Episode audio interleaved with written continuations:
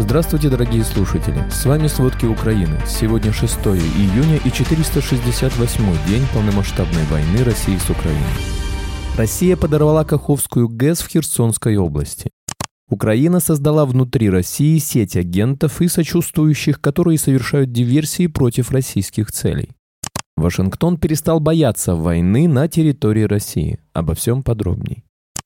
Армия России подорвала Каховскую ГЭС в Херсонской области, она полностью разрушена. Украинские разведчики сообщили детали террористического акта. Подрыв Каховской гидроэлектростанции совершила 205-я мотострелковая часть российской армии. Об этом сообщил руководитель Офиса президента Украины Михаил Подоляк. Как заявили в Укргидроэнерго, станция не подлежит восстановлению. В Укргидроэнерго напомнили, что вода из Каховского водохранилища также необходима для того, чтобы Запорожская АЭС получала подкормку для конденсаторов турбины систем безопасности. Сейчас станционный пруд-охладитель наполнен, ситуация контролируемая. На правобережье Херсонской области около 16 тысяч человек находятся в критической зоне из-за подрыва Каховской ГЭС. Об этом сообщил глава военной администрации области Александр Прокудин. За последние 48 часов на многих участках русско-украинского фронта значительно активизировались боевые действия. Об этом сообщает британская разведка. Отмечают, что бои активизировались в частности на тех направлениях, которые несколько месяцев были спокойными. Разведчики также отмечают, что вражда между ЧВК «Вагнер» и Минобороны России достигла беспрецедентного уровня. Евгений Пригожин впервые заявил, что армия намеренно применяла смертоносную силу против его наемников, после чего Вагнер, вероятно, задержал командира бригады российской армии. Накануне стало известно, что в ходе ведения боев ВСУ продвинулись вперед на несколько направлениях. В то же время российская армия за последние сутки потеряла в Украине около 800 военнослужащих. С начала полномасштабной войны потери составили уже 211 150 человек.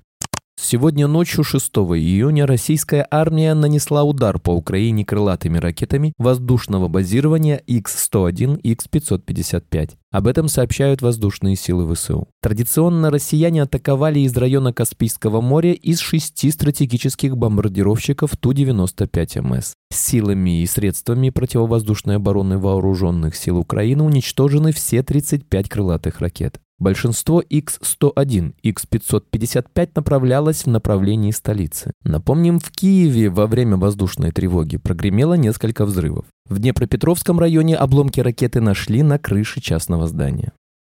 В результате атаки россиян на центр Харькова вечером 5 июня разрушением подвергся водопровод в Шевченковском районе. В настоящее время аварию устраняют. Об этом сообщает городской глава Харькова Игорь Терехов. Напомним, что российские войска нанесли удары по Харькову и области ракетами С-300. Председатель Херсонской облгосадминистрации Александр Прокудин сообщил об обстрелах россиянами поселка Казацкая, в результате чего погибла женщина. Об этом руководитель области сообщает в Телеграм. Армия России еще раз прицельным огнем накрыла жилые дома этого населенного пункта. Глава области сообщил, что также сегодня россияне обстреляли населенный пункт Кызымыс запрещенными зажигательными боеприпасами. Из-за этого возник пожар на уже засеянном поле. Часть посевов удалось спасти. В понедельник 5 июня российские войска обстреляли Балаклею. Об этом сообщил глава Харьковской ОВА Алексей Негубов. В результате удара погиб один местный житель. Еще восемь человек получили ранения разной степени тяжести. Синегубов добавил, что в данный момент на местах работают все профильные службы. Они оказывают пострадавшим необходимую помощь. По предварительным данным, россияне ударили по Балаклее из РСЗО «Смерч». Известно уже о девяти раненых, из них трое в тяжелом состоянии. Напомним, 4 июня россияне обстреляли Харьковскую область из артиллерии. В результате удара поврежден дом детского и юношеского творчества. Есть пострадавшие. Министр иностранных дел Украины Дмитрий Кулеба рассказал, что Украина уже получила достаточно оружия для контрнаступления. Такое заявление глава внешнеполитического ведомства сделал в интервью Reuters. Кулеба уверен, что эта операция принесет стране победу, необходимую для вступления в НАТО. Однако членство в Альянсе, вероятно, станет возможным только после завершения войны. На вопрос о том, можно ли говорить, что контрнаступление уже началось, Кулеба не ответил. При этом он заявил, что самое главное не то, началось оно или нет, а то, что оно закончится победой Украины. Напомним, на днях президент Украины Владимир Зеленский заверил, что Украина уже готова к контрнаступлению. Украинские военные переходят к наступательным действиям на некоторых участках фронта. Об этом в своем телеграм-канале сообщила заместитель министра обороны Украины Анна Малер. По ее словам, в стратегическом плане Украина все еще продолжает обороняться. При этом такая оборонная операция содержит все, в том числе и контрнаступательные действия. Малер отметила, что эпицентром боевых действий остается Бахмутское направление. На юге армия России находится в обороне. Там продолжаются бои местного значения.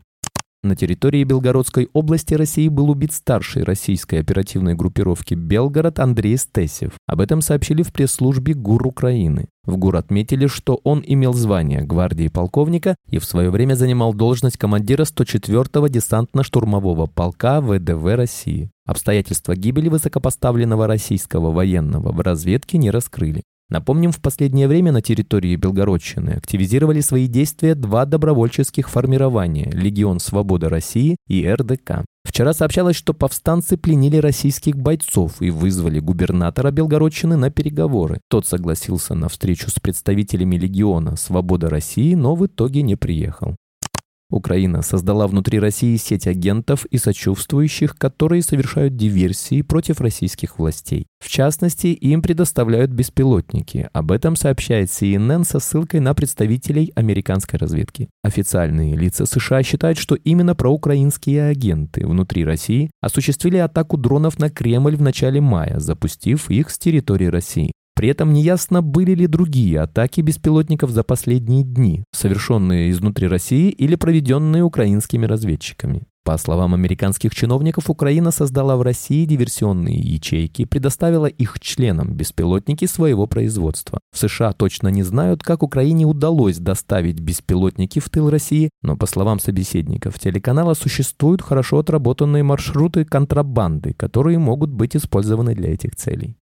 В президентской администрации США больше не опасаются, что помощь оружием Украине и перенос военных действий на российскую территорию заставят Москву пойти на эскалацию и втянуть в противостояние войска США и НАТО. Наоборот, пишет Нью-Йорк Таймс со ссылкой на американских чиновников, теперь в Кремле не хотят распространения войны на другие страны из боязни, что это усилит военные позиции Украины и заставит Вашингтон дать ей те виды вооружений, которые он пока отказывается предоставлять. Расширение конфликта за счет втягивания в него США и стран НАТО способно еще больше осложнить положение российской армии. А опасения, что Москва может применить ядерное оружие, несколько улеглись, хотя, предупреждают американские чиновники, это может измениться, если Владимир Путин почувствует себя загнанным в угол. Спасибо, это были все главные новости о войне России с Украиной к этому часу. Помните, правда существует, а мы стараемся сделать ее доступной. Если вам нравится то, что мы делаем, пожалуйста, поделитесь этим подкастом с друзьями в России. Также, если вы хотели бы помочь нам делать материалы еще более качественными, пожалуйста, оставляйте фидбэк. Это очень важно для нас и для распространения правдивой информации. До встречи.